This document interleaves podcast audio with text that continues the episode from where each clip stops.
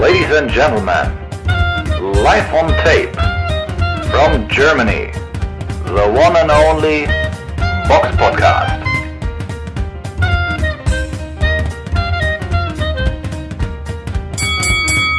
Hallo und herzlich willkommen beim Box Podcast, Ausgabe 316. Es ist der 3.10.2021 und heute mit dabei die Samira. Hallo. Und der Robert. Hallo. Und wie immer beginnen wir mit dem Rückblick auf das vergangene Wochenende.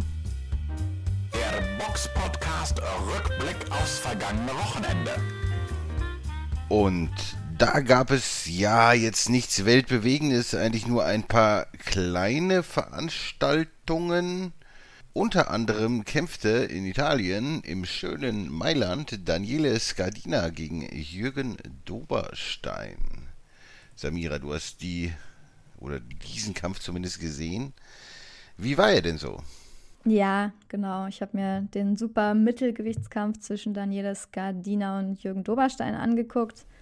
Ja, Jürgen Doberstein kennt man ja auch ein bisschen, äh, ja, sagen wir mal so von deutschen, ja, Kleinringveranstaltungen. Er, vielleicht nicht nur, aber zuletzt hat er zum Beispiel gegen Roman Hardock geboxt ähm, in Karlsruhe. Am 16.10.2020 hat er gewonnen nach Punkten. Die meisten kennen ihn wahrscheinlich durch seine K.O.-Niederlage gegen Jürgen Bremer 2019 in der siebten Runde. Dadurch ist er wahrscheinlich den meisten irgendwie noch so im Gedächtnis. Ansonsten hat er natürlich auch gegen Robin Krasnicki schon äh, verloren nach zwölf Runden 2016. Ähm, ja, also ein paar Leute hat er so geboxt. Ansonsten eher so bei kleineren Events, so, ne, Istvan Zeller und so. äh, die Leute, die sich auskennen, wissen, was ich meine. Ähm, ja, auf jeden Fall kommen wir mal zum Kampf. Ja, also die Vorzeichen waren für mich eh klar. Also für mich war das jetzt auch von vornherein nicht so der spannendste Fight. Ähm, ja, Daniel, Daniele Scardina, der bereitet sich ja anscheinend in Miami vor, in Florida bei Coach Dino Spencer. Ne, haben wir von Christian Thun schon einiges äh, über den Trainer gehört. Ähm, und ja, sah auf jeden Fall sehr fit aus und austrainiert. Jürgen Doberstein, ja, hätte vielleicht noch ein bisschen mehr machen können, also fand ich. Ich fand, er sah jetzt nicht so äh, so richtig austrainiert aus. Natürlich schon fit in Shape, aber nicht so wie Daniel Gardina. Das hat schon mal so angefangen und äh, Daniel Gardina hat halt auch gleich gezeigt, dass er von Anfang an der Mann ist, der die Power hat, von der Ringmitte dominiert, den Vorwärtsgang sucht und ähm, ja, einfach die härteren Hände ähm, schlägt. Ähm, ja, Ansonsten, Jürgen Doberstein hat es am Anfang ganz gut gemacht, aber ich dachte, ui, das, das könnte ganz schön anstrengend werden, weil er natürlich auf seinen Füßen sehr beweglich war, außen am Ring rumgetanzt ist und immer so seinen lockeren Jab versucht hat anzubringen. Und auch Körper-Kopf-Kombis haben dann getroffen und so. Aber er hat sich dann auch teilweise so sehr zum Beispiel in die Ringseile gelegt mit Absicht und dann einfach kassiert, weil sobald du bei Skardina stehen bleibst, bist du einfach ein leichtes Opfer und da er die härteren Schläge hat, ist es ziemlich gefährlich. Und so ein hohes Tempo zu gehen wie Jürgen Doberstein, da habe ich mir schon in der ersten Runde notiert, ja, wird er wahrscheinlich nicht bis zur zwölften Runde schaffen, weil das war einfach, du kannst dich nicht so bewegen, zwölf Runden lang. Also manche können das, aber nicht Jürgen Doberstein. Ich habe ihn auch schon vorher mal live gesehen, Boxen und so, da ist er auch, hat, war er nicht so krass beweglich, aber das war ein bisschen übertrieben. Also das Tempo war viel zu hoch. Ähm, ja, dann in der zweiten Runde, Skardina hat auch noch so ein bisschen sein, also seinen Rhythmus so gesucht, fand ich. Ist ein sehr kompakter Boxer. Das war eine sehr enge Runde, zweite Runde. Als Heimboxer kann man die Skardina geben, aber da kann man auch 10 zu 10 werten, weil Doberstein da doch auch echt gute linke Aufwärtshaken gebracht hat, die auch, ähm, also die auch richtig getroffen haben. Die waren natürlich jetzt vielleicht nicht übertrieben hart, aber die sahen schon echt gut aus. Also es war eigentlich die beste Runde von Doberstein, wo er ja nicht nur gelaufen ist, sondern halt auch gut getroffen hat. Und dann ging es so langsam ab der dritten Runde bergab. Also da äh, ja, gab es auch konditionelle Schwierigkeiten wahrscheinlich immer mehr. Und ja, man hat halt gesehen, dass Doberstein extrem ähm, physisch unterlegen ist und noch mehr wegläuft, immer weniger schlägt und auch dann aus, dem, aus der Bewegung halt nur noch diese ganz lockeren Jabs so schlägt, die halt Skardina gar nicht beeindrucken können. Die vierte Runde war hammerhart. Ähm, ja, da, also, da, da musste man auch mal feststellen, dass Doberstein auch immer in die falsche Richtung irgendwie gelaufen ist. Ich verstehe es auch nicht, warum. Also er ist irgendwie immer links rumgelaufen, anstatt rechts rum, obwohl beides irgendwie Linksausleger sind. Also irgendwie auch so technische Fehler, so, die ihn dann natürlich immer in den Jab reinlaufen ließen. Und ja, er wurde immer unpräziser. Konditionell war er schon in der vierten Runde wirklich am Ende, hatte dann auch Nasenbluten, hat, hat viel auf die Deckung geschlagen und Skardina hat richtig abgefeuert so. Da war natürlich auch der viel fittere Mann, einen richtigen Aufwärtshaken gebracht. Und ja, am Ende muss man sagen, Skardina ist jetzt auch kein Übertechniker, der lebt halt eher von seiner Power, der hat keinen smoothen Stil, er hat auch nicht so die flüssigsten Bewegungen, so alles ist so ein bisschen, ja, abgehackt, muss man sagen, aber halt sehr kompakter, harter Arbeiter, aber für Doberstein hat es natürlich irgendwie locker gereicht. Ähm, Doberstein hat nach der vierten Runde in der Ecke gesagt, dass er aufgibt. Also seine Ecke hat dann den Kampf abgebrochen. Äh, vierte Runde TKO für Skardina, weil einfach Doberstein sich, ja, einfach seine Kondition total falsch eingeteilt hat und in der vierten Runde so mitgefeitet hat, was, was klar war, dass er das dann nicht mehr schafft über die Runden, gerade mit diesem Stil, dass er die ganze Zeit wegläuft. Ne? Also es war halt echt, ja, war jetzt keine Glanzvorstellung wieder mal von einem Deutschen im Ausland, aber das war auch vorherzusehen und keine Ahnung, also das war jetzt kein Kampf, den man sich unbedingt reinziehen muss. Und im Endeffekt bei jedem Step-Up, den Doberstein gemacht hat, der ein bisschen mehr, dann in die Zwei-Sterne-Kämpfe geht, ne, so gegen Krasnicki, Bremer, Skardina, Wobei natürlich Bremer schon ein ganz anderer Techniker ist. Als Gardiner, dann sah er halt immer schlechter aus oder hat halt verloren, entweder klar nach Punkten oder K.O.-Niederlage. Also, ja. Du klingst gerade so, als möchtest du diese Lebenszeit zurückhaben. Was? Welche? Achso. ach so, meine Lebenszeit. Ein Glück ging der Kampf ja nicht so lange, ne? Das waren nur vier Runden, aber ach so, der sollte nur zehn Runden. Ich habe vorhin, glaube ich, zwölf gesagt. Der war auch nur auf zehn Runden angesetzt. Ähm, ja, also bei manchen Kämpfen würde ich wirklich meine Lebenszeit. Also ich, ich muss ehrlich gestehen, ich hätte diesen Kampf mir heute nicht mehr angeguckt, wenn wir nicht den Box-Podcast aufgenommen hätten. Also manche Kämpfe gucke ich wirklich nur noch für den Box-Podcast. Ansonsten äh, privat hätte ich mir diesen Kampf nicht angeguckt, weil ich schon wusste, wer gewinnt. Und auf jeden Fall hat Skardina dann den vakanten WBO, Inter, WBO Interkontinentaltitel im Supermittelgewicht gewonnen und ähm, ja, also ist jetzt für deutsche Boxfans sowieso nicht so eine geile Card, glaube ich, gewesen. Die ist natürlich dann für die Italiener gemacht, weil Skardina da anscheinend irgendwie so ein Star ist, der auch bei Dancing in the Stars oder irgendwie so ein Format mitgemacht hat und da irgendwie sehr interessant ist. Aber ja, ist jetzt nicht so wirklich für das internationale Publikum. Sonst war ja auch wirklich keiner auf der Card, den man irgendwie vom Namen wirklich international kennt. Also muss man ja sagen. Und zwar eine Eddie Hearn-Veranstaltung bei The Zone, aber die sind natürlich jetzt auch nicht immer alle so, so äh, grandios, ne? Wie Joshua gegen Usyk oder so, aber wenn es läuft. Aber ist ein also, harter Vergleich.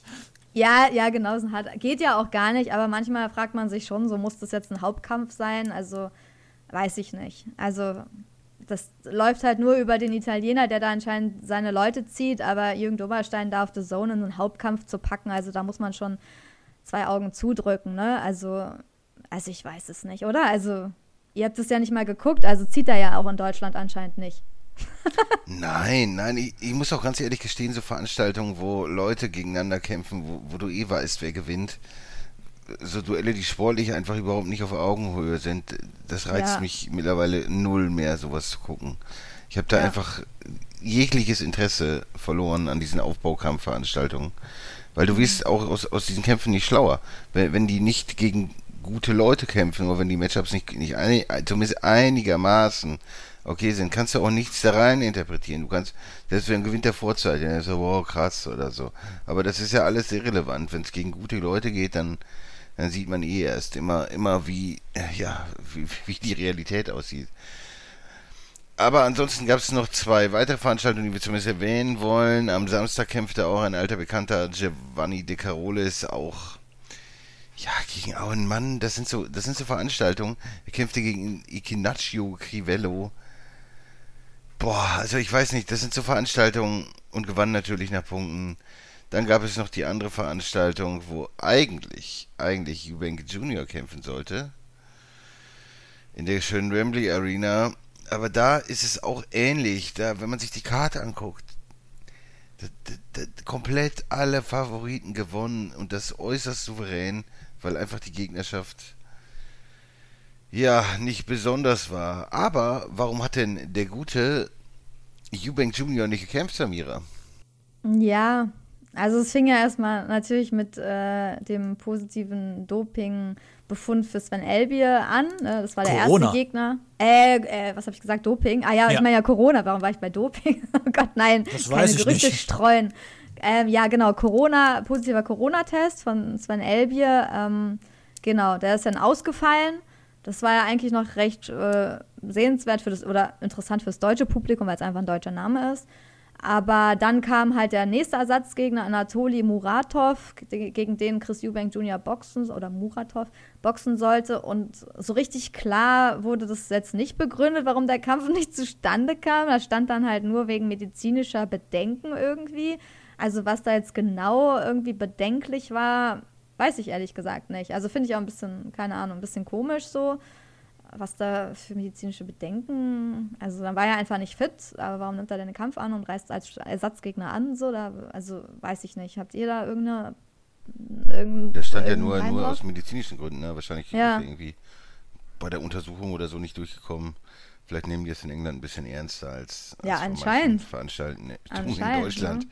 wo man dann Leute sieht, boah, frag, wo, die man eigentlich nicht boxen lassen darf. Aber für Eubank ist es natürlich sehr traurig, ne? weil er sollte jetzt mal endlich ein bisschen aktiver werden und mit Wasserman da nach vorne gehen und so und jetzt boxt er halt wieder nicht, also Ja, aber, Das aber das sind auch ja. so, so, so Kämpfe, für mich ist das vollkommen auch irrelevant, weil das sind alles so ja. Kämpfe, die sehr bringen busy doch, halt, ne?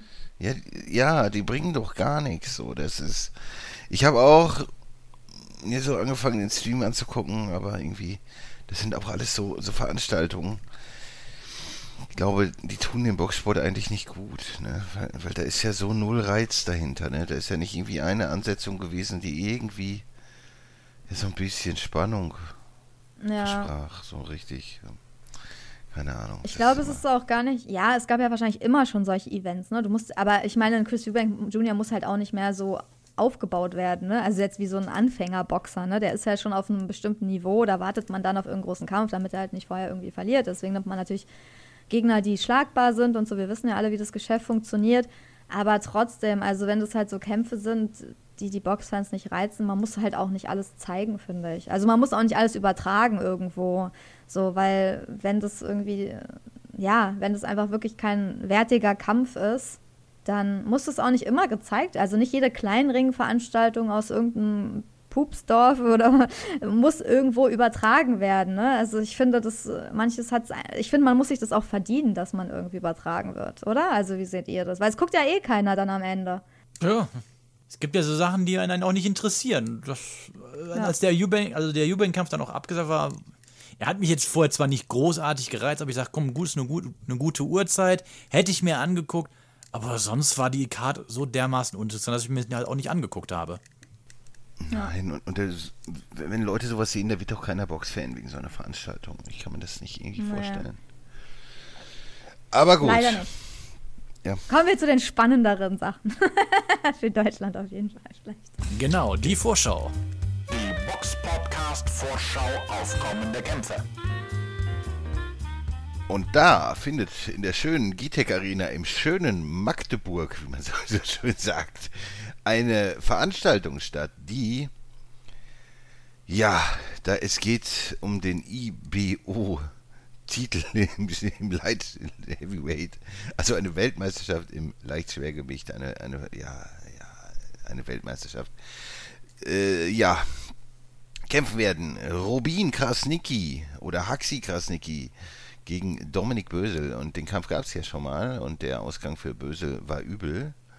Und jetzt kommt es zum Rematch. Und ja, da treffen ja zwei der ja, mitbesten deutschen Leute im, im Light Heavyweight. Also es ist eigentlich von der sportlichen Einordnung ist es wahrscheinlich eher eine deutsche Meisterschaft, aber es geht um, einen, um den Weltmeisterschaftsgürtel im der IBO. Ja, Rubin Krasnicki hat den ersten Kampf, ja, für viele doch dann überraschend gewonnen und das doch ja sehr, sehr, sehr souverän und ähm, ja, wa warum glaubt ihr, dass es diesmal anders werden könnte? Anders mal gefragt, hast du damals gedacht, dass Robin Krasnicki in diesem Leben noch jemanden K.O. schlägt? Nee, der Top 30 ist? Boah, ist doch Dominik Bösel Top 30? Das Okay, Top doch. 50. Top, also sagen wir Top, Top, Top 50 in Deutschland, das ist er auf jeden Fall. Aber, aber das ist, ja, das, also sorry, aber äh, Robin Krasnicki ist, ist, das sind ja auch alles, ah, das sind ja alles Leute, die haben ja nicht mal, die sind so unter Euro-Level für mich ein, ein- einzusiedeln, so. Das ist, das ist so, wenn irgendjemand einen Herausforderer braucht für einen WM-Kampf, dann holt man sich mal so, einen- so einen Mann ran, den weiß man, den kann man schnell ausnocken oder easy besiegen und dann ist das gut. Das sind so diese Güte von Kämpfern, also das ist so auch so, so beides Kämpfer, die, die mich nicht hinterm Ofen hervorlocken. Beide überhaupt kaum Punching Power. Ja, so grundsolide Boxer, aber, aber nichts irgendwie. Richtig, keine Punching was Power. Und der hat den in, der hat Dominik Bösel in der dritten Runde aber übelst ausgenockt. Ja. Aber Lass dir das ist- bitte nochmal auf der Zunge zergehen. Robin Ja. Krasnitschi hat Bösel schwer K.O. geschlagen. Ja, aber das sind ja auch, äh, Bösel ist ja auch so ein Mann irgendwie auf, auf SES-Karten im, im Osten gekämpft und dann irgendwie, ja, jetzt, da wird dann von, von Beterbiev geredet und, und, und, und so weiter, während, man irgendwelche Timi Schalas boxt oder irgendwelche äh, Robert Blatzos oder, oder sowas. Das ist halt, Oder Andre Buderas und die kann man noch nicht mal sehen. Und dann auch nur mit Split Decision. und dann will man, will man da irgendwie um die großen Gürtel kämpfen, wenn man selber vielleicht nicht mal die Nummer eins in Deutschland ist. Also, SES schafft alles. Denkt an Tom Schwarz gegen Tyson Fury. ja. Also, nichts ist unmöglich. Toyota. Ja, es ist ganz, ganz großer Sport, der uns da geboten wird. Und das, Nein. das sieht man ja auch, die schaffen alles. Also, dass der Kampf in der ARD kommt, finde ich Wahnsinn. Ja. Das ist doch Wahnsinn. Aber ich finde es gar nicht so. sch- Also ich muss, ich freue mich ein bisschen mehr, glaube ich, als die auf den Kampf. Also ich muss den ein bisschen. Lief der Kampf, letzte Kampf nicht auch auf der ARD? Ich meine schon. Ich kann sein, ich bin mir nicht mehr ganz sicher. Aber ich glaube schon, dass die letzten Veranstaltungen alle ähm, da liefen zu echt schlechten Zeiten für Boxsport. Ich habe gerade geguckt, ähm, der fängt 23.40 Uhr an, dieser Kampf. Also ist echt spät, ne? kurz vor Mitternacht. Also da sind die meisten vielleicht nicht mehr so wach, die sonst so da auch Boxen gucken. Manche Leute, weiß ich nicht. Also ich finde es viel zu spät für so einen Hauptkampf. Aber die denken sich wahrscheinlich besser als gar nicht im MDR. Ich finde, so ein Hauptkampf muss schon so 22 Uhr, 22.30 Uhr beginnen. So, das ist sonst alles schon zu spät. Gerade wenn das dann zwölf Runden geht. Aber ich freue mich trotzdem ein bisschen auf dieses Event. Also ich, auch wenn ihr das jetzt so ein bisschen runterredet, also klar, wir wissen alle so, dass, welches Niveau das ist, aber so für deutsche Boxer ist das einer der besten Kämpfe, die man in Ja. Deutschland so sehen kann und die halt vielleicht noch so ein bisschen spannend sind, weil erstmal sind es Stallkollegen, halb Schwergewicht, dann Dominik Bösel hat zuletzt ab und zu natürlich, wurde halt extrem eigentlich gehypt bis zu seiner ersten TKO-Niederlage gegen Karumura 2017. Das, da kam es ja auch leider nie zum Rematch, wo man auch nicht weiß, warum. Ähm, oder wo man vielleicht genau weiß, warum. Auf jeden Fall ist das Rematch wahrscheinlich gegen Robin Krasnicki jetzt einfach auch einfacher durchzuziehen, weil er natürlich auch bei SES ist. Dann ist es für die halt kein Verlust. Also da gewinnt halt immer eine, ein SES-Boxer, egal wer quasi. Ne? Also jetzt der erste Kampf K.O. in der dritten Runde ist schon ziemlich deftig und auch war einfach schockierend für die meisten oder halt einfach mitreißend, weil das einfach niemand erwartet hat. Also ich glaube, Eben, und deswegen macht es den Kampf ja spannend. ja, genau. Und deswegen ist ja jetzt, finde ich, das echt spannend zu sehen, auch mental, wie geht ein Dominik Bösel jetzt in dieses Rematch gegen Robin Krass, gegen einen Mann rein, der nicht dafür bekannt ist, extreme K.O. Punching Power zu haben, aber der ihn halt in der dritten Runde extrem hart K.O. geschlagen hat. Also wird er jetzt extrem untergehen, noch mehr als, ich weiß nicht, noch mehr, da muss er in der ersten Runde unter K.O. gehen. Aber wie, wie schafft er das? Wie sieht sein Stil aus? Ähm, wird er länger als drei Runden das überstehen? Wie ist Robin Krasnicki drauf? Also, so, ich finde das schon spannend, oder? Also auch so vorherzusehen, wie das einfach ausgeht. Also denkt ihr wieder, dass ein K.O. unbedingt passieren muss oder eher über die Runden? Das, wer ist der Favorit? Wahrscheinlich Krasnicki ist der Favorit, würde ich einfach mal so sagen. Ja, gerade wenn, wenn man das im Kontext sieht, ne, des Kampfs gegen André Budera, wo Ja, der Böse genau. sich ja auch wohl nicht ganz so mit ganz viel Ruhm bekleckert hat. Und der Ja, Kampf ist ja auch noch nicht so lange ja. her. dass, dass, dass der Bösel sich da irgendwie eine riesige Leistungssteigerung, wo soll die herkommen? Von Georg Bramowski. Ja, stimmt, das ist ja jetzt Georg Bramowski, der neue Trainer, also Ex-Sauerland-Trainer, Ex-zweiter äh, äh, Hand oder Coach von Uli Wegner, Hilfscoach. Assistenztrainer, ähm, wolltest du sagen. Assistenztrainer, genau, Hilfscoach hört sich so ein bisschen negativ an. So negativ wollte ich es gar nicht sagen. Ich glaube, er hat schon sehr, echt viel Arbeit so gemacht am Ende und ähm, kennt sich auch schon aus. So ist natürlich auch Ewigkeiten schon im Boxbusiness drin. Aber die Frage ist natürlich auch, was hat er überhaupt für Zeit gehabt, um da jetzt irgendwie viel umzustellen? Ne? Also natürlich kann Böse technisch da schon vielleicht was verbessern. Das würde ich ihm gar nicht absprechen, dass das irgendwie dass er da irgendwie anders irgendwie boxen kann. Aber die Frage ist, ob das mental überhaupt dann funktioniert, wenn er im Ring steht. Ich glaube, das weiß er selbst noch gar nicht, wie das ist, wenn er wirklich dann, wenn der Gong geht und dann wieder Krasnicki vor ihm steht. Und Krasnicki weiß man, also da kann ich ja schon 100% meine Hand ins Feuer legen, der ist immer top austrainiert, der ist nie übergewichtig, also der ist immer top in Shape. Also er wird fit in diesen Kampf reinkommen. Und ich hoffe, dass äh, Bösel das auch tut, weil sonst ähm, sieht es ganz schlecht aus, wenn es länger als drei Runden ich würde mal ne? sagen, also ich finde, die Sache ist jetzt schwierig einzuschätzen. Deswegen würde ich sagen, fang, machen, wir, machen wir doch mal eine Pro- und Contra-Liste, was für wen spricht. Also, Krasniki hast du ja schon gerade gesagt, das Pro, er ist austrainiert. Pro Krasnitschi würde ich auch nur sagen, er ist der erfahrene Boxer, denn er hat auch schon gegen die größeren Namen im Ring gestanden, meistens zwar den kürzeren gezogen, aber ich, die Erfahrung ist auf seiner Seite froh ja. ist und er, und, er, und er hat den Sieg halt im, im, im Nacken. Das würde ich ihm also noch mal, auch nochmal als mentalen Vorteil geben. Die Jugend, die Jugend spricht für Dominik Böse. Er ist 31, auch wenn es jetzt ein bisschen an den Haaren herbeigezogen ist, aber ich versuche es. Robin Krasnicki ist 34, also nicht viel Unterschied, aber ein bisschen. Aber ich mhm. meine wirklich, wenn man sich anguckt, Robin Krasnicki hat echt 51 äh, Siege 19 davon durch K.O., 6 Niederlagen, 1 durch K.O. Also der hat echt schon viel, viel Erfahrung. Und ich glaube, das ist wirklich, also 57 Fights im Gegensatz zu Dominik Bösel, der 33 Kämpfe hat. Ne? Das ist natürlich schon ein Unterschied. Wobei Krasnitschi, das ist dann wieder das Kontra, hatte nie einen Amateurkampf gehabt. Der hat direkt mit dem Profisport mhm. begonnen. Soweit ich weiß. Es sei denn, ich, ich irre mich da jetzt. Aber ich meine mal gelesen zu haben, dass der nie einen Amateurkampf hatte. Und deswegen halt auch so viele Kämpfe ja, am Anfang gemacht sein. hat. Ja, um reinzukommen. Er ist auf jeden Fall ein richtiger Arbeiter, der halt immer auch nach vorne geht, ne? Auch sein Kampfstil, der kann einen schon so niederdrücken, wenn man da nicht komplett fit ist. Und ich glaube, dass physisch äh, auch auf jeden Fall Robin Krasnicki der stärkere Boxer von beiden ist. Oder seht ihr das anders? Also wenn die gegeneinander im Nahkampf stehen, dann glaube ich, dass er Robin Krasnicki Dominik Büsel zurückdrückt, anstatt andersrum. Aber das ist jetzt nur so meine Einschätzung. Äh, da sehe ich leichte Vorteile Krasnitschi. Da würde ich mitgehen, aber jetzt nicht äh, von der Dominanz sprechen. Nicht extrem. Ja, vielleicht nicht extrem, aber alles so ein bisschen zusammen, der kompaktere Mann. Ansonsten die Größe, Robin Krasnicki 1,86, Dominik Böse 1,85. Also das ist fast Gleichstand, da kann man jetzt nichts. Nee. Da liegt keiner vorne größtenteils irgendwie. Ja, für Dominik Böse spricht ja im Endeffekt nicht so viel, oder? Kann irgendjemand noch einen Punkt hier ein bisschen Dominik Böse stark machen? Doch, der, den Ehrgeiz, dass er seine, dass er seine Niederlage halt äh, wettmachen will, das könnte für ihn sprechen. Ne? Also einfach diese Motivation, ich zeig's jetzt allen. Ich, alle haben mich abgeschrieben, ich zeig's jetzt allen. Das könnte halt schon auch noch für ihn sprechen. Aber ist die so da? Ich, ich keine Ahnung. Ich, ich tue mich da schwer, da irgendwie. Vielleicht die Trainerwahl ist vielleicht eine gute Idee. Ich weiß es nicht. Das ist schwer zu sagen.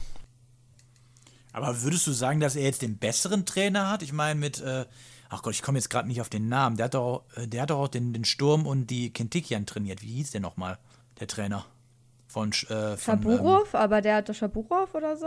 Genau, Schaburov. Aber den hat doch ist, ist Schaburov jetzt, genau, ist der Schaburov jetzt schlechter als der Bramowski? Nein, nein, aber ich meine jetzt Kann für Bösel, der Trainerwechsel, dass, dass es vielleicht gut ist, mal einen neuen Trainer zu haben. Ah, okay, okay. Der ihm okay. vielleicht mehr, mehr Input gibt. So, ne? Das ist vielleicht aber ich glaube, Einzige. er hatte zu viele Trainer in letzter Zeit. Ich glaube, der hat schon einige so gehabt zuletzt. Also was ich da so, wenn ich das richtig mich erinnere. Der hat schon einige zuletzt gehabt und sich immer wieder getrennt. Also ist jetzt auch nicht unbedingt so positiv unbedingt, würde ich sagen. Wen denn? War der nicht immer beim äh, bei, nee. bei Okay. Er hat irgendwann auch mal in Wittenberg, glaube ich, oder so äh, trainiert bei einem kurz und dann wieder nicht. Ja, stimmt, seinem Amateurtrainer, glaube ich, war ja, das ja, ganz genau, kurz. Da ja, stimmt, du hast recht. Kurze ähm, Zwischenstationen und das ist auch immer nicht so ein gutes Zeichen, wenn man so äh, sehr kurz nur bei jemand ist und dann wieder weggeht und dann wieder der nächste. Also ich meine, das ist halt gerade bei so wichtigen Kämpfen und ich meine, das ist für ihn jetzt wirklich ein sehr wichtiger Kampf, weil ja, das ist äh, danach wird sich so zeigen, mit wem wer SES, auf wen SES da setzt. Ne? Dominik Büsel wurde von SES ja richtig als Zugpferd aufgebaut, ne? Ja. als Nummer eins im Stall. Und wenn er jetzt zweimal von Robin Krasnicki geschlagen wird, dann hat Und SES vorher noch einfach. von Karo ja, und Murat, vorher ne? von Karo Murat, genau. Den hätten sie ja vielleicht dann auch eher übernehmen können oder so, oder da noch irgendwas machen können. Aber okay, aber wenn er jetzt zweimal dann noch geschlagen wird von einem Stallkollegen, dann hat sich SES ja irgendwie selbst verschätzt, so ein bisschen, ne? oder aufs falsche Pferd gesetzt einfach. Muss man ja dann so sagen. Also ich meine, eigentlich müssten sie ja wissen, wer der stärkere Mann ist, wenn man da mal Sparring gemacht hat, oder? Also ich finde das irgendwie so ein bisschen merkwürdig. Dann hat man vielleicht nur den besser im TV verkauft, im Fernsehen, wo man dachte, der kommt vielleicht besser an oder so, aber nicht der, der wirklich besser ist. Also, aber das werden wir erst nach dem Kampf sehen, aber ich finde das so ein bisschen merkwürdig, weil eigentlich muss man das wissen, wer da stärker ist. Die machen doch alle Sparring. Bei SES haben sie wahrscheinlich halt, ich sag mal, wo SES ja wirklich äh, super drin ist, ist ja wirklich Leute, die mittelklassiges Niveau haben, in irgendwie in Position zu bringen, wo sie eigentlich nicht hingehören. Wie eben bereits erwähnt mit Tom Schwarz. Ja. Ja, die ganze Karriere von Tom Schwarz war Ja. doch quasi darauf aufgebaut, einmal so einen Big Fight zu kriegen, abzukassieren. Und äh, es ist ja jetzt nicht so, als hätte der jetzt da irgendwie in dem Kampf gegen Fury in irgendeiner Form einen Hauch von Land gesehen. Der ist ja, der ist ja schlimmstens, schlimmstens vermöbelt worden. Ähm, so, du hast jetzt mit einem Bösel jemanden gehabt, oder so, warte mal, bevor ich zu Bösel gehen wir erstmal zu Krasnitschi. Gucken wir erstmal nach, gegen wen hat Krasnitschi denn so überhaupt geboxt? Die größten Namen wären zum Beispiel 2013 hat er gegen Nathan Cleverly in England geboxt um die WBO-Weltmeisterschaft. Da denkst du dir auch, wie geht das? Wie, mit was ist das äh, äh, begründet? Wenn du mal so die ganzen Kämpfe vorher guckst, alles maximal ein bis zwei Sterne Kämpfe und dann gegen Nathan Cleverly hat er nach Punkten verloren. Das heißt, gut, Cleverly ist jetzt nicht so eh der Überpuncher, aber er hat durchgestanden. So, was hat er dann noch an größeren Kämpfen gehabt? Dann hat er den Kampf gegen Jürgen Brämer um den regulären WBA-Titel gehabt. Da hat er links Schlimmprügel äh, bezogen, weil Brämer, wie du ja auch eben schon bereits erwähnt hast, technisch ja schon wirklich ein ganz, äh, ganz anderes Kaliber ist. Er hat eine Mehrheitsentscheidung gegen Jürgen Doberstein errang und er hat damals 2017 äh, eine UD-Niederlage gegen einen alten Arthur Abraham gehabt. Ich kann mich noch gut daran erinnern, wie ich da meine Wette verloren habe und dann Lionel Richie hier im Podcast singen musste. Da, da erinnert ihr euch noch dran, ja. Ja. So, und damals hat er dann auch noch ge- nach Punkten gegen Stefan Hertel verloren. Wo ich halt auch gedacht, und der war kurz davor, selbst noch K.O. zu gehen. Also eigentlich ist Krasnitschi jetzt niemand, der wirklich vorne mitspielen kann. Der kratzt so ein bisschen dann daran über seine Workrate, aber das war's auch. So, und gegen den ist Dominik Bösel schlimmstens K.O. gegangen. Dominik Bösel hat man halt auch damals über viele ein, zwei Sterne Kämpfe über irgendeinen Tünnes-Kampf da äh, in so eine Position gebracht. Erinnert euch mal so vor drei, drei vier Jahren, wenn er da um seine WBO-Titel geboxt hat, wie oft der Name Sergei Kovalev gefallen ist. Ja, ein Traum, oder?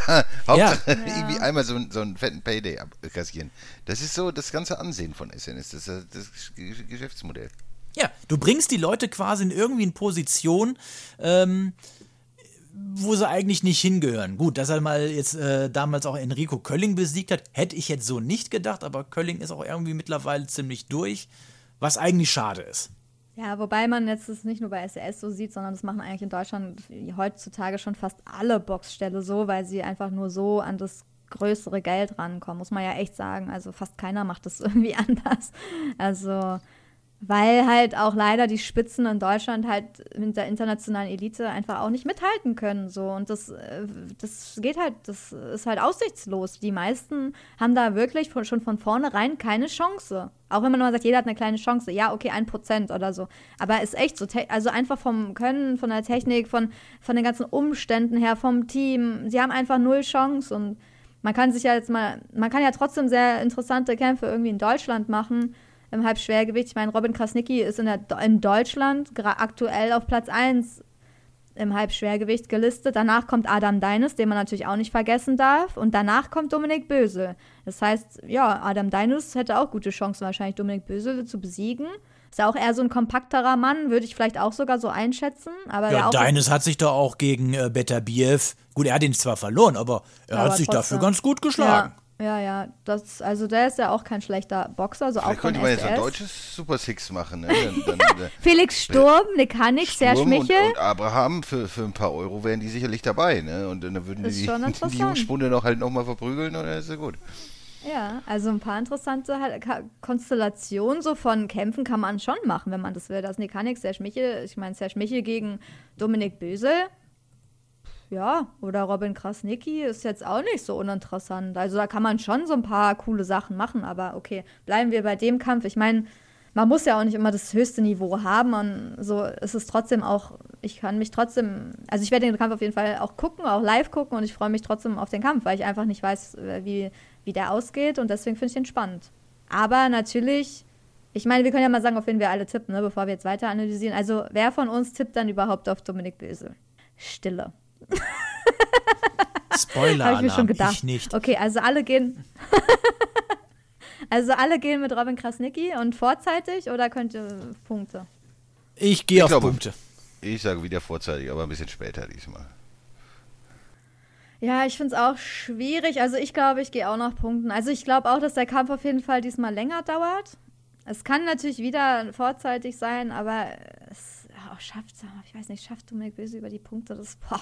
Also es wäre schon, wäre schon echt äh, sehr gute Leistung, wenn Dominik Böse das über die Punkte schaffen würde. Also ohne sich da eine zu kassieren. Auch einfach mental so.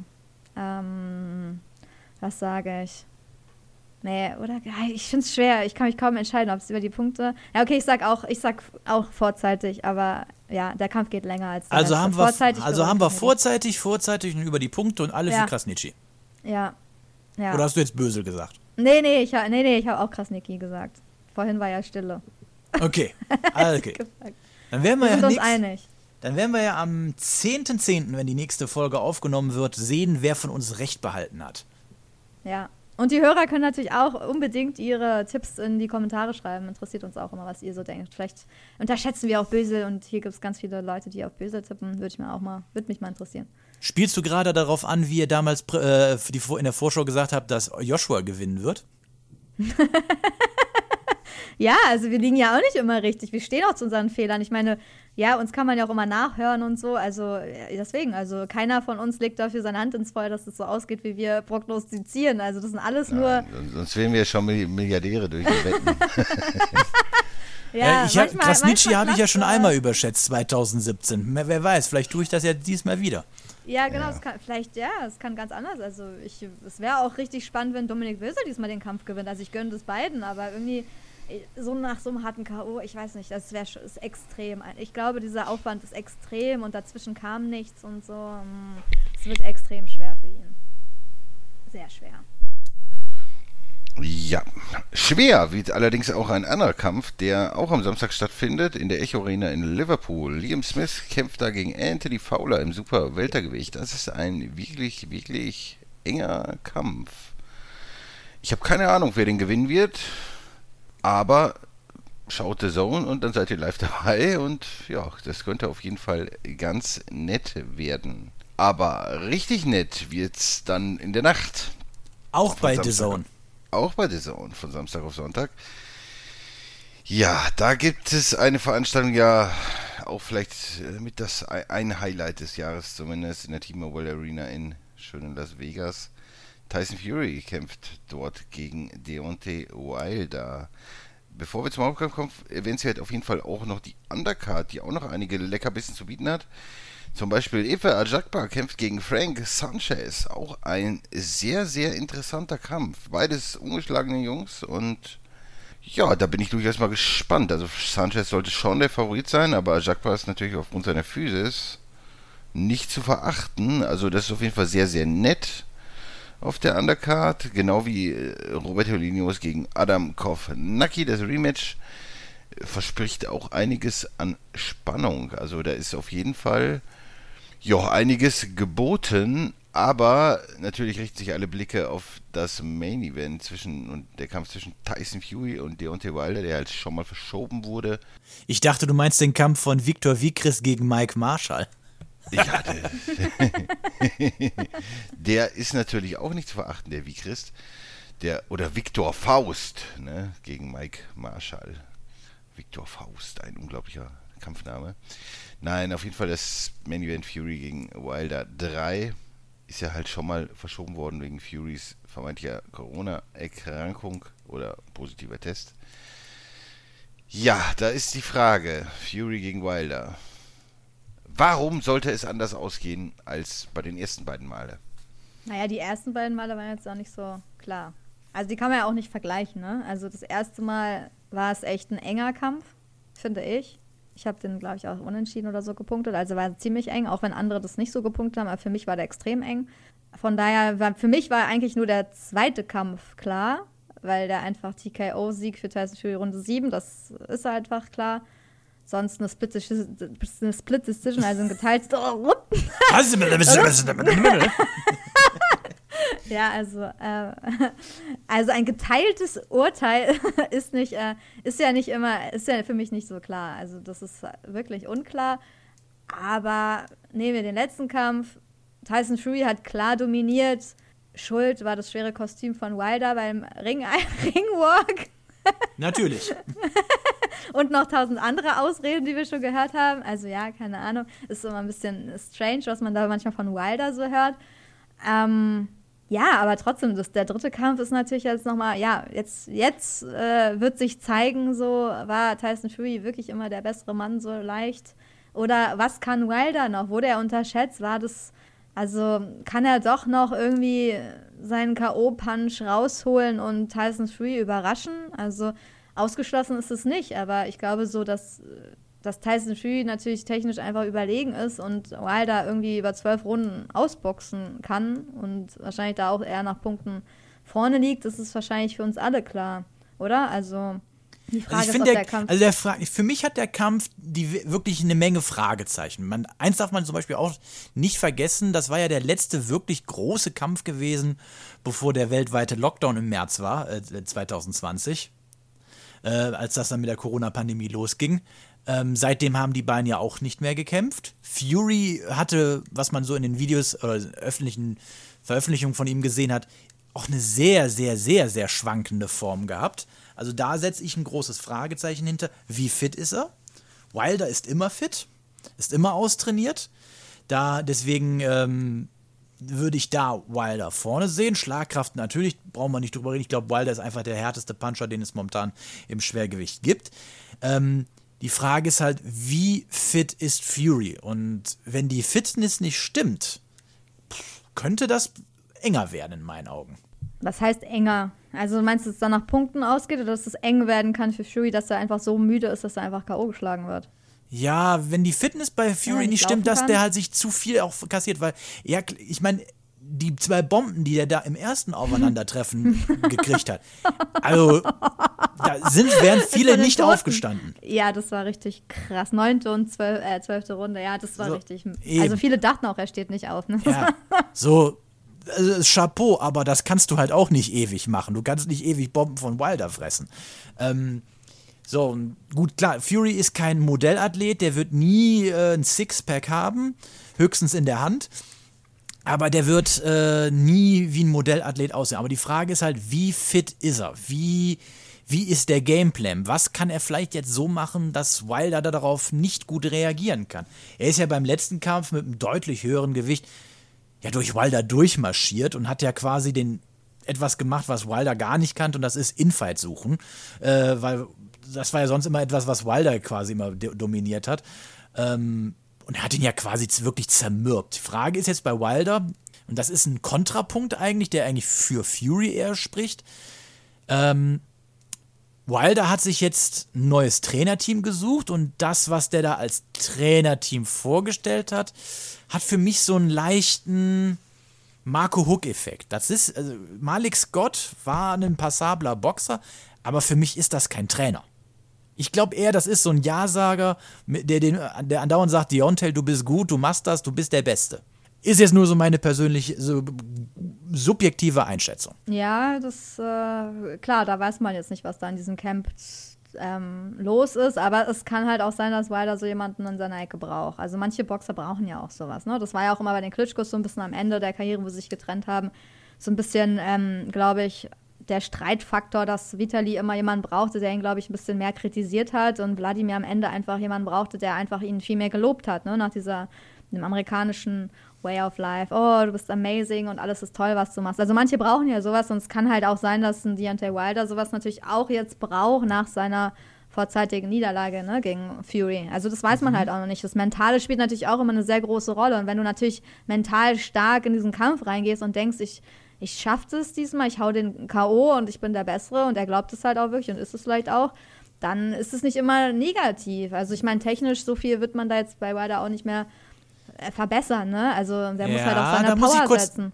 Da muss ich kurz einwenken, wenn als das Trainerteam damals entlassen worden ist und dann so die ersten Meldungen noch rauskamen, wie hieß nochmal der eine Trainer, der so als erstes entlassen worden ist? Äh, ehemaliger Olympiateilnehmer auch. Wie hieß der nochmal? Jedenfalls, der hatte mal gesagt, dass er am Ende ja gar nicht mehr bei Wilder durchkam, äh, um mal mit ihm Grundlagentraining zu machen, weil der irgendwie mal mit anderen Sachen beschäftigt war und dass das irgendwie dann am Ende auch total vernachlässigt worden ist. Ich kann mir nicht vorstellen, dass ein Malik Scott Ja. da bessere ähm, äh, Zugänge zu Wilder hat, äh, weil Grundlagentraining ist Grundlagentraining. Das muss drin sein. Aber wir werden es nächste Woche Weiß man, sehen. das weiß man halt eh nicht, solange man nicht dabei ist, da weiß man nicht, was da wirklich los ist. Und wenn man meistens, die Trainer sagen meistens auch nichts Nettes über einen, wenn sie halt JDs, kann das sein? Rejoin the Team. ah, nee, das ist der Jay neue, Diaz, Jay Diaz, Jay genau. Nee, J- Diaz, Jay war aber der Haupttrainer. Dann, Ja, äh, stimmt. Das war der Head Coach, ja. Mark Breland. Br Mark Breland, genau, stimmt. Den Replacing hat er, former Co-Trainer Mark Breland, ja. genau, der Christian Thun hat ja damals in dem Interview, was ich mal mit ihm in Düsseldorf geführt habe, auch gesagt, er war ja mal bei Wilder auch im Trainingscamp gewesen und er hat gesagt, der Einzige, der wirklich so richtig vom Boxen Ahnung hatte, war Mark Breland gewesen, der auch wirklich so die, das ganze Grundlagenwissen auch richtig vermitteln konnte. Ähm, und ich weiß nicht, ob da Wilder braucht, glaube ich, jemanden, der auch Ahnung hat. Und, und Malik Gott, ich sehe den halt einfach nicht als Trainer. Ich sah auch hier, wie hieß der, den, den Wladimir Klitschko nochmal zum Schluss hatte. Der war, das war für mich auch kein Trainer gewesen. Das war auch einfach nur jemand, der irgendwie da in dem äh, Trainingscamp quasi mitgeschwommen ist, aber nie wirklich ein Trainer war in meinen Augen. Aber gut, das ist jetzt nur eine subjektive Einschätzung. Aber um jetzt auf die Frage von eben zu sagen, wegen glaubst du, wer gewinnt? Also ich sag Tyson Fury, aber diesmal über einen Punktsieg. Und das auch knapp. Jonathan Banks meinst du gerade? Jonathan Banks, ich habe ein schlechtes Namensgedächtnis. Ja, stimmt, das ist so in die, Richt in die ähnliche Richtung so ein bisschen, ne? Dass man sich dann vielleicht dann Leute als Coach nimmt, die dann ja eh schon zum Team gehört haben, mit dem man einfach gut auskommt, ne? Aber ja, weiß ich nicht. Ich weiß nicht, ob das so gegen ihn, für ihn spricht, das wird man erst dann im Kampf sehen. Das ist halt schwierig zu sagen. Aber es sind ja auch oft persönliche Beziehungen, die eine große Rolle spielen. Und ich meine, auch wenn ein Trainer extrem gut ist, aber wenn du den irgendwie nicht leiden kannst und einfach keine Sympathie da herrscht, dann kannst du den auch nicht als Trainer ha- behalten. Das geht halt nicht, sowas, ne? Also das sind ja viele Faktoren, die da mit rein, reinspielen. Wenn du dich irgendwie nicht mit Freddy Roach verstehst und eigentlich ist er ein krasser Trainer oder so, dann kannst du den halt nicht behalten. So, es, weil du findest den vielleicht arrogant oder so, der geht mit dir scheiße um. Du weißt ja nicht, wie der als Mensch ist. Also da spielen ja viele Faktoren noch eine Rolle, die man gar nicht sieht, so, weil du gar nicht weißt, so wie das jetzt bei denen so läuft. Deswegen schwer zu sagen. Okay, also du hast dich schon festgelegt. Pu Punktsieg für Fury, was hast du gesagt? Knapp. Knapp, knapper Sieg. Knapper? Für, ja. Oh, also wieder bei. Also eigentlich, du siehst es so ähnlich wie beim ersten Kampf dann. Das ist das Ja, also ich sage, ich, ich sehe es halt einfach enger, weil ich halt das große Fragezeichen bei Fury habe, wie ist seine Form? ja, klar. Weil er war gegen, gegen Wladimir Klitschko war der super in Form gewesen Ja. und du hast ja gesehen, der mit, der mit Klitschko hat er mit, mit dem hat er gespielt. Ähm, Aber er war gut. andere Kämpfe waren halt nicht so, ne? Ja, eben. Und deswegen, äh, das ist für mich halt das große Fragezeichen. Ich weiß, ich, nächste Woche wird es anders aussehen, wenn ich dann sehe, wie er in Form ist. Aber das ist jetzt erstmal die grobe Prognose. Deswegen sage ich Punktsieg Fury knapp, weil ich, wie gesagt, nicht weiß, wie er in Form ist. Wie sieht es denn beim Eugen aus? Du hast dich ja noch gar nicht geäußert. Ja. Ah, ich glaube, es geht wieder aus wie beim zweiten Kampf. Also, ich glaube, er hat ihn einfach, einfach gelesen und klar gibt es Fragezeichen bei Fury, was Form und so angeht. Ich habe da auch leichte Bedenken, muss ich gestehen. weil man bei ihm eh nie so richtig weiß, was man bekommt. Aber ich würde im Zweifel gehe ich wieder mit Fury, weil es ist eigentlich fast immer so, dass bei Rückkämpfen die besseren Boxer, die boxerisch besseren Leute eigentlich klar dominieren oder, oder gewinnen. Und ich glaube, der Wilder hat halt wenige Waffen. Ne? Und das sind seine, bis seine Power und ja, viel mehr ist er halt auch nicht.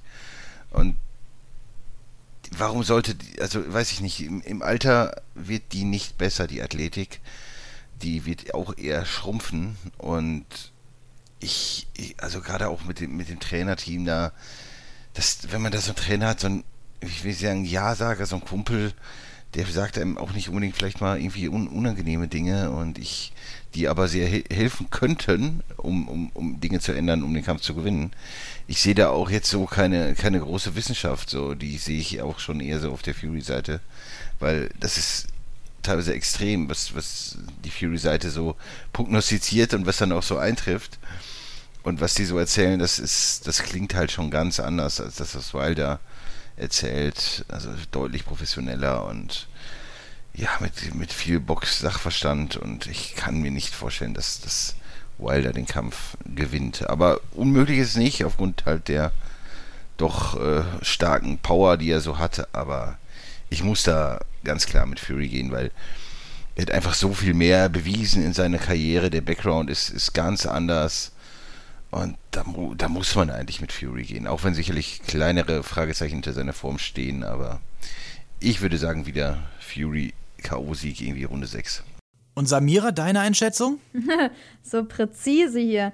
Ähm, ja, ich bin ja oft immer so ein bisschen in Wilders Richtung geglitten, so teilweise, obwohl beim letzten Kampf dann nicht, aber beim ersten habe ich ihm auf jeden Fall noch echt einiges zugetraut, so, da hat er auch was gezeigt. Aber ja, also jetzt, wo ihr so ein bisschen diese Sachen mit Fury angesprochen habt, habe ich mich auch noch daran erinnert, ja, er hatte auch ziemlich viel privaten Stress, das darf man jetzt auch nicht vergessen, ne, mit seiner Tochter, die, glaube ich, zuerst irgendwie auf der Intensivstation war, die Neugeborene, Athena, glaube ich, hieß sie.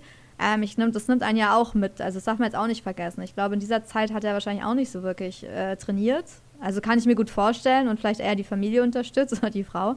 Also wenn dein Kind irgendwie fast bei der Geburt stirbt, ich glaube nicht, dass es so spurlos an einem vorbeigeht. Also das kann schon auch so ein bisschen psychisch damit reinwirken. Also es kann schon sein, dass äh, Fury da so ein bisschen vielleicht nicht in der Topform antritt wie jetzt vielleicht 2018, äh 2020 im letzten Fight meine ich.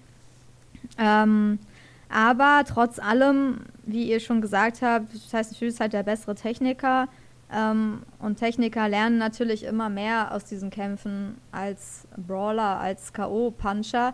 Deswegen glaube ich auch, dass er einfach noch mehr dazugelernt hat, noch mehr Wilder ausgelesen hat. Ähm, und das, na, ja, ich kann mich, ich, man muss sich, ich denke sowieso, dass Tyson Fury eigentlich der beste Boxer, der beste Schwergewichtler auf der Welt ist. Deswegen muss ich ja mit Tyson Fury gehen. Und ich meine, die Wettanbieter sehen es auch ziemlich klar, ne?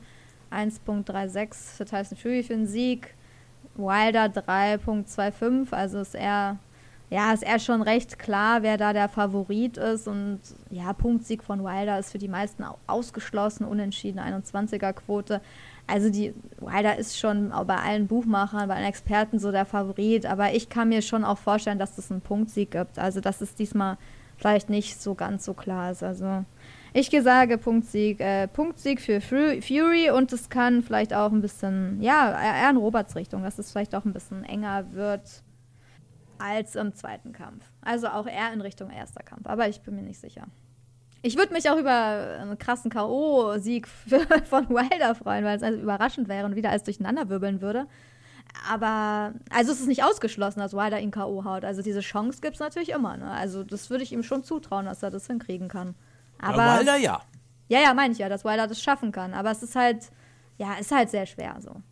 Also sind wir uns wieder mal einig, nur nicht äh, genau wie, wie der Kampf enden wird. Also entweder vorzeitig oder nach Punkten. Ich glaube, das Einzige, wo wir uns einig sind, dass das nächste Wochenende mit sehr wenig Schlaf verbunden sein wird.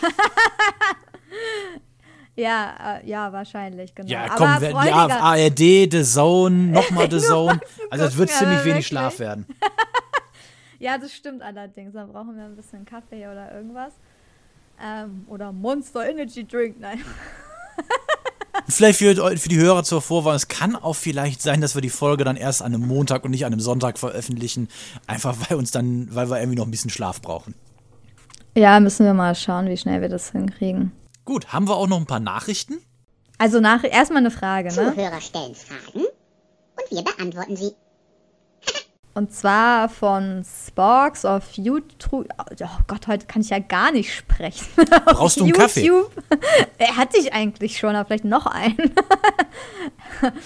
ähm, also, von Sporks auf YouTube, grüß Gott. Wer ist oder war für euch der beste Boxtrainer? Also passt ja zu unserem Gespräch vorher so ein bisschen. Äh. Also, Vergangenheit würde ich reinnehmen, also einen der ganz älteren würde ich nehmen Angelo Dundee. Wen den der, wenn man mal so in die Vita reinguckt, wen den der alles äh, trainiert hat, Wahnsinn. Dann würde ich noch vielleicht den, würde ich noch Emmanuel Stewart mit reinnehmen und so aus der Gegenwart Abel Sanchez. Ja, ich habe relativ klaren Favorit. Für, ich würde auf jeden Fall Emmanuel Stewart nehmen, weil er ja Boxer wirklich verändert hat. Ne? Also das ist, sind so Dinge, die man wirklich, wirklich selten Welten sieht, also ganz selten sieht. Also der hat ja irgendwie Thomas Hearns schon sehr stark verändert und was er dann auch, was für Boxroboter er aus Lennox Lewis und Wladimir gemacht hat, schon, schon beeindruckend schon, gewesen. und selbst aus so Leuten, die sehr, sehr überschaubares Talent hatten, wie Andy Lee oder so, ganz respektable Boxer gemacht. Also ich, ich würde All Day mit Emmanuel Stewart gehen, weil ich glaube, der ist schon einer der, der absolut größten Ringfüchse, die es so gibt. Und dass man wirklich Boxer in, seinem, in ihrem Style so stark ändert und effizient macht. Er hat vielleicht nicht immer den, den schönsten Stil den Leuten aufgedrückt, so, ne? Aber ich denke, der hat schon ganz klar gesehen von den Leuten, wo sind die Stärken und wie, wie kann man das am besten im Ring nutzen und, und, und auch rausarbeiten und auch so umsetzen, dass man das dann wirklich nicht nur erzählt vorm Kampf, sondern dass man das halt auch im Ring umsetzen kann.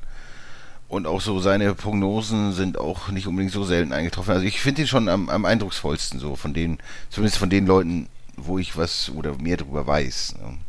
Es mag andere geben, die auch unglaublich sind als Trainer, aber ich, wenn ich Boxer wäre, dann wär, hätte ich gerne unter Emmanuel Stewart gekämpft.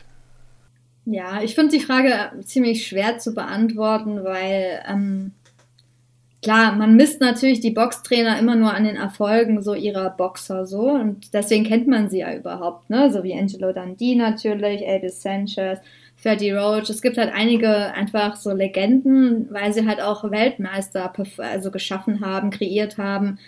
Aber so, also ehrlich gesagt, auch aktuell, solange ich halt nicht ein Training wirklich mal gesehen habe von irgendjemandem, auch irgendein Training, was jetzt nicht für die Medien, für die Presse irgendwie gemacht ist, sondern so ein echtes Training. Ähm, sonst, sonst kann ich das gar nicht beurteilen eigentlich, wer jetzt wirklich ein guter Trainer ist. Also ich eigentlich muss man das Training sehen, um das wirklich sagen zu können. Das ist jetzt wirklich ein guter Trainer, weil ich glaube, es gibt echt noch viele Trainer, die gut sind, die natürlich aber keinen so talentierten Boxer in die Hände bekommen und dann halt auch keinen Weltmeister schaffen können. Deswegen bestimmt auch in Russland oder so, in der Ukraine, es gibt bestimmt tausend natürlich von Lomachenko, der Vater, also da fallen dann ja also da gibt es bestimmt wirklich noch sehr, sehr viele. Aber ich würde das auch erstmal so nur beurteilen, also richtig beurteilen können, wenn ich das Training sehe, weil ich dann einfach, dann sieht man, dann sieht man wirklich so, wer, wer versteht wie den Sport, wer macht was mit seinen Tra äh, Boxern und wer geht wie auf die ein, was, was, ähm, was von der Technik äh, versteht er und wie analysiert er die Gegner und so. Also ich glaube, das sind alles so Sachen, die, klar, von manchen weiß man das so aus Filmen und so Reportagen, wie krass die sich da reinfuchsen so, aber ich finde es trotzdem sehr schwer, sowas zu beantworten. Klar, also sonst kann, kann, man, kann man auch nur die sagen, die ihr schon genannt habt. Freddie Roach würde ich noch mit hinzunehmen. Ähm, ja, und sonst sind es halt die Star-Trainer. Aber so richtig, eigentlich bist du, oder ja, man muss halt mal so ein, ähm, so ein Training einfach sehen. Weil es gibt halt viele ja, man hört ja viel. Manche zum Beispiel, wo ich jetzt letztens mit einem Trainer geredet habe, der mal hat das Training von Roy Jones zum Beispiel mal angeguckt, so als Trainer, und der meinte halt, ja, ist jetzt auch nicht so das beste Training, was es so gibt auf der Welt. Aber das ist halt so Ansichtssache, ne? Also, so, also, da muss man halt wirklich mal dabei sein und gucken, was die da so machen. Dann kommen wir, wie eben schon angesprochen, zu den News. Die Box Podcast Nachrichten. Was gab es denn da so Neues, Samira? Ja, vielleicht eine ganz interessante Nachricht für den deutschen Boxsport. Und zwar, da gibt es ja immer so kleine Pflänzchen, die irgendwo heraussprießen und dann wieder Hoffnung schüren. Ich weiß auch nicht, aber ja, auf jeden Fall haben Universum und Wasserman, also ehemals Sauerland, mit dem neu gegründeten Medien- und Boxunternehmen Probellum einen Vertrag geschlossen, beziehungsweise eine Kooperation eingegangen. Und die soll recht vielversprechend sein, weil dahinter zum Beispiel Richard Schäfer steckt, der früher bei Golden Boy war, ne, auch mit Golovkin da immer zu tun hatte. Ähm, ich glaube, aus der Schweiz ist er. Ähm, ja, also jemand, der sich auf jeden Fall im Box-Business auskennt. Ich ich glaube, aber das sind drei Namen, die irgendwie dahinter stecken, aber so richtig öffentlich wurde das nicht gemacht, soweit ich das sehe. Also die anderen weiß ich jetzt nicht, wer da noch mit dabei ist. Was für Boxgrößen. Ähm, ja, auf jeden Fall wollen die größere Events mit deutschen Stellen organisieren, wobei jetzt das nächste, wo soll das nächste stattfinden? Am 3. Dezember in der Harzlandhalle in Isenburg. Also hört sich jetzt nicht an wie so ein Kracher. also, ich, also ist jetzt nichts irgendwie Großes, aber danach sollen auch irgendwie Kämpfe in Berlin und ich glaube auch in Hamburg und in Köln stattfinden. Also ein bisschen größere Events hoffentlich auch. Und ja, also was haltet ihr denn von der Nachricht? So, habt ihr da Hoffnung, dass da mal jetzt ein bisschen Schwung in die deutsche Boxszene kommt oder seid ihr skeptisch? Naja, ich meine, was soll es ändern? Ich meine, das sind immer so ganz so, so Ankündigungen, die so ganz groß. Äh, ja, keine Ahnung. Und wenn dann irgendwie da getitelt wird, irgendwie, der, jetzt kann man große internationale Boxstars äh, werden in Deutschland kämpfen. Wer soll denn hier bitte kämpfen? Na, wenn du den Geld gibst, kämpfen die auch hier. Ich glaube, denen ist es scheißegal, wo die kämpfen. Ja, aber wer soll denn den Geld geben? Naja, naja, ähm, Probellum. Haben wir auch schon festgestellt. Und wo kriegt Probellum das, Das Geld ist eine her? sehr gute Frage. Hinzu kommt jetzt auch, nur weil du jetzt einen großen, Ka also das klingt immer so vollmundig, aber für den deutschen Markt ist es ja eigentlich auch interessant, wenn dann auch eine deutsche Beteiligung ist. Aber Ja, ist ja nur auch. weil du, ich, ja. ich, übertreibe jetzt mal, ich sage, ich übertreibe jetzt mal, du machst jetzt den dritten Kampf Golovkin gegen äh, Canelo Alva- Alvarez in, in Ludwigshafen. Sag ich jetzt mal. Äh, glaubst du, das wird in Deutschland jemand gucken? Ja. Meinst du nicht? Wenn Golovkin boxt? Natürlich. Ja gut, Golovkin vielleicht schon eher, aber Natürlich, aber weißt du, wie lange warum- wir hier Die keinen Frage ist halt, warum sollte das in, warum sollte sowas Geiles in Deutschland sein? Da, da, das denke ich, da, da bin ich halt irgendwie ein bisschen äh, skeptisch bis pessimistisch, äh, aus welchen Gründen sowas stattfinden sollte. Und die deutsche Beteiligung, die kann nur sehr mager sein, weil wo wollen die jetzt mal einen neuen Felix Sturm oder einen neuen Henry Maske herzaubern? Ja, klar, bei der deutschen, also die deutsche Beteiligung, die kennt man ja quasi schon. Da weißt du ja ungefähr, welche Boxer jetzt Universum hat, welche Boxer ähm, Wasserman hat. Wasserman hat ja unter anderem Abbas Barau, Dennis Raduan, Leon Bauer, Patrick Wojcicki, Sophie Alisch unter Vertrag. Also, und dann gibt es natürlich bei Wasserman auch eine Kooperation mit Chris Eubank Jr. Also, das wäre ja für Deutschland auch schon ein Star, wenn der in Deutschland boxen würde. Also, sowas zum Beispiel. Oder hier mit Caleb Plant wurde erwähnt. Da gab es nach dem Felix, äh, nach dem Feigenbutzkampf wahrscheinlich auch irgendeinen Kooperationsvertrag. Also auch wenn Caleb Plant, okay, der boxt jetzt gegen Canelo, aber trotzdem für Deutschland wäre das, selbst auch wenn er da verliert, selbst durch K.O. in der ersten Runde, das wäre immer noch für Deutschland ein großer Name, wenn der hier einen Hauptkampf macht, weil wir einfach gar nichts mehr gewöhnt sind. Also ich meine, wann hatten wir hier den letzten Star? Das ist schon total lange her. Das ist halt echt so. Man sieht doch gar keine großen internationalen Stars mehr auf deutscher Bühne so. Also, oder? Also. Reden wir jetzt von einem Star Ja, oder von okay. internationaler Qualität? Okay, sagen wir mal international bekannter Boxer. Also ich, ich muss jetzt nicht Star sein, die werden Boah. nicht kommen. Also international Boxer, den man noch kennen könnte, würde ich vielleicht sagen, vor zehn Jahren David Hay. Nee, Usyk war ja danach nochmal da. Also das ist ja. Ja, aber Usyk, Usyk hat keine Lobby. Usyk fäh- fährt überall hin. Ähm, das ich, der ist ein super Boxer, aber ich glaube, ein David Hay war bekannter. Boah, weiß. Jetzt? Nee, jetzt nicht mehr. Jetzt hat der Joshua entthront. Damals. Ja, damals auf jeden Fall. Da war er nur den Box-Insidern so bekannt, ne? Da war er noch nicht so, als er Hook geschlagen hat, kannten ihn halt wirklich nur die, die sich dann, ja, die sich halt wirklich mit Boxen auseinandergesetzt haben. Ähm, ja, stimmt. Hay war zu der Zeit, als er nach Deutschland gekommen ist, schon auch ein englischer Star, so. Ja, muss man Ja. sagen. Also du redest jetzt ja Oder von so ein europäischer ja, europäischer, Star. Ja, genau. Ja, okay, du redest jetzt von sehr großen Nummern so. Also so jemand, Die letzte, das letzte Mal, wo jemand internationale Qualität nach Deutschland gebracht hat, war Demetrius Andrade gegen Jack Kulkai. ja. Ja, das war echt ein Klassiker. Danach fällt mir jetzt nichts mehr irgendwie ein. Und der Kampf ist bei Pro7 Max in der Sparte verschwunden. Ja, das war sehr traurig. Also ja, daran sieht man es halt. Ne? Es wird dann auch nicht mal irgendwie geschätzt, wenn, wenn so jemand dann da ist. Und die merken das ja dann auch, dass wie wenig Interesse denen auch entgegenkommt. Ne? Das ist ja auch so schon bei der, bei der, bei den Medienterminen, so wie viele Fans da irgendwo stehen und so. Die internationalen Boxer sehen das ja auch. Gibt es da einen Hype so in Deutschland, Boxhype oder halt nicht? Und dann ist es halt auch nicht so geil. Dann geht man halt auch lieber woanders hin, ne? nach England, nach Amerika. Ähm, ja, aber ich meine, man muss ja jetzt auch nicht da ganz oben kratzen an den Namen.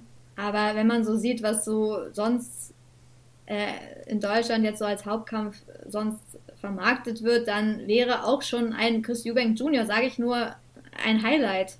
Also für mich, ich weiß nicht, ob es für euch nicht so ist, aber ich finde es schon ein Highlight, wenn ich Chris Eubank Jr. in Deutschland irgendwo boxen sehen könnte, weil das einfach schon was Besonderes wäre. Genauso ein Caleb Plant eigentlich. Mittlerweile. Ja, jetzt, ja, ja, ist er jetzt, ja. Ja. Also wenn er, es ist halt, ich erwarte, wir erwarten ja jetzt hier nicht Lomachenko oder so, ne? Also wir müssen ein bisschen realistisch bleiben, so. Aber natürlich würde man sich ja über jeden freuen, aber ich meine, ist immer noch äh, spannender als Doberstein gegen Skardina oder so. Ist halt so. Also, es war jetzt zwar in Italien so, aber ich meine nur, auch wenn das in Deutschland gewesen wäre, hätte das jetzt auch nicht so viele vom Hocker gerissen, weil hier kennt keiner Daniel Skardina. So, das ist, also, Ja, in Deutschland haut irgendwie momentan, habe ich das Gefühl, so wenig nur vom Hocker. Höchst, also das Höchste wirklich gerade eine der, der Sachen, die machbar ist, Bösel Krasnitschi und wenn dann mal endlich die Purse-Bid oder diese Verhandlungen endlich fest, festgelegt ist, Kabayel. Kabayel gegen ja, Hook. Kabayel gegen Hook. So, das ist das Höchste. Das ist das Höchste, was du momentan in Deutschland machen kannst. Und da musst du halt dann einfach mal gucken, wie ist die Resonanz, wie, wie läuft das. Ich meine, auch vielleicht nochmal Werbung in einer Sache. Der damalige Kampf von äh, Bösel gegen Krasnitschi ist einer der Folgen bei YouTube bei uns, die die höchsten Klickzahlen jemals hatten. Ja. Weil, also ein, ein gewisses Interesse scheint ja da zu sein. Ja.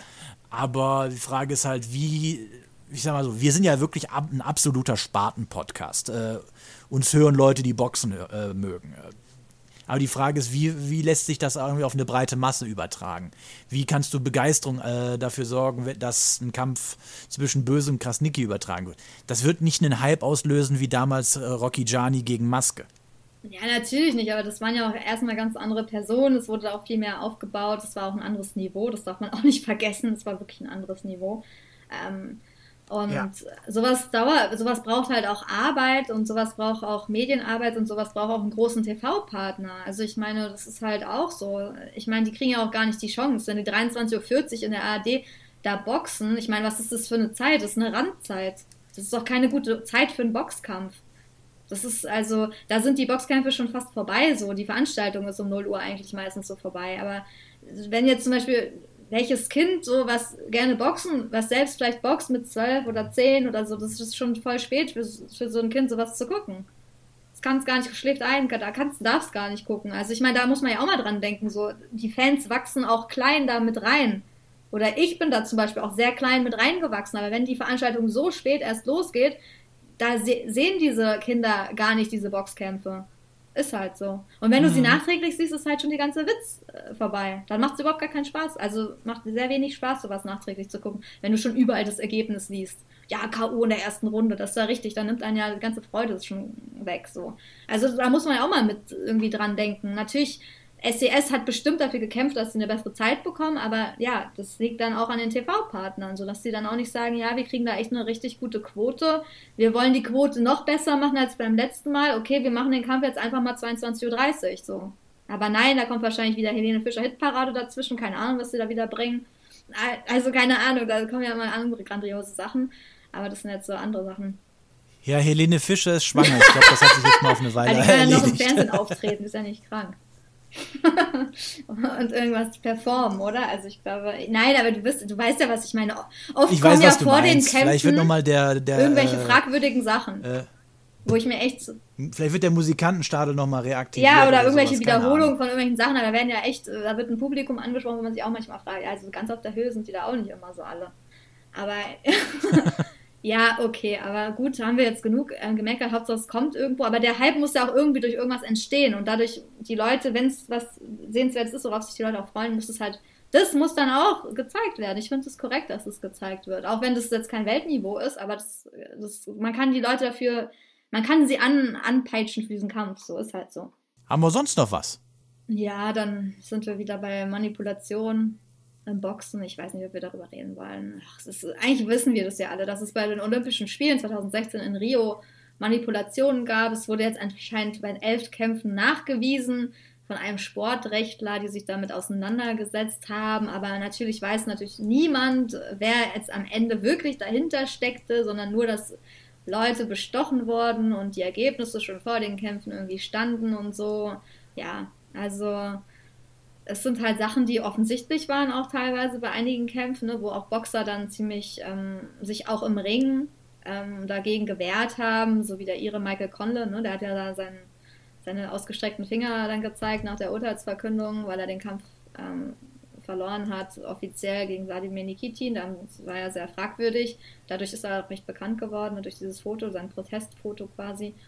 Ähm, ja, genauso wie sich jetzt ähm, Joe Joyce da auch irgendwie eingeschaltet hat ähm, und seinen Kampf gegen Tony Yoka irgendwie bemängelt, dass er eigentlich ähm, die, die Medaille, die Goldmedaille, glaube ich, verdient hätte und dass das nochmal geprüft werden soll. Ja, das sind halt alles so, ja, ich finde es eher wichtig, so rauszufinden, von wem es dann am Ende überhaupt kam. Also ich finde das so ein bisschen also die Leute, die bestochen wurden, wissen doch, wer es ihnen gesagt hat. Ne? Sie sagen es halt nicht. Aber irgendjemand kommt ja auf sie zu und sagt, ja, du musst jetzt das und das Ergebnis machen. Äh, oder der und der soll jetzt gewinnen. Also ich meine, dann kann man ja auch rausfinden, von wem es am Ende kommt. Aber das ist irgendwie alles so oberflächlich, ne? Also. Das ist richtig. Aber was wir nächste Woche rausfinden ist, wie wir, wie wir mit unseren Prognosen lagen. Wird Krasnicki wieder gewinnen? Wird Fury wieder gewinnen? Wir werden es nächste Woche wieder hören. Äh, werden, werden wir sehen. Und dann hören wir uns wieder. Wenn ihr noch irgendwelche Fragen oder Anregungen habt, schreibt sie uns in die Kommentare. Bis dahin bleibt uns gewogen. Und bis dahin, macht's gut. Tschüss. Tschüss. Ciao. The one and only Box Podcast. New episodes every week. Follow us on Facebook, Instagram, YouTube, iTunes Music and Spotify. Box Podcast Boxpodcast.de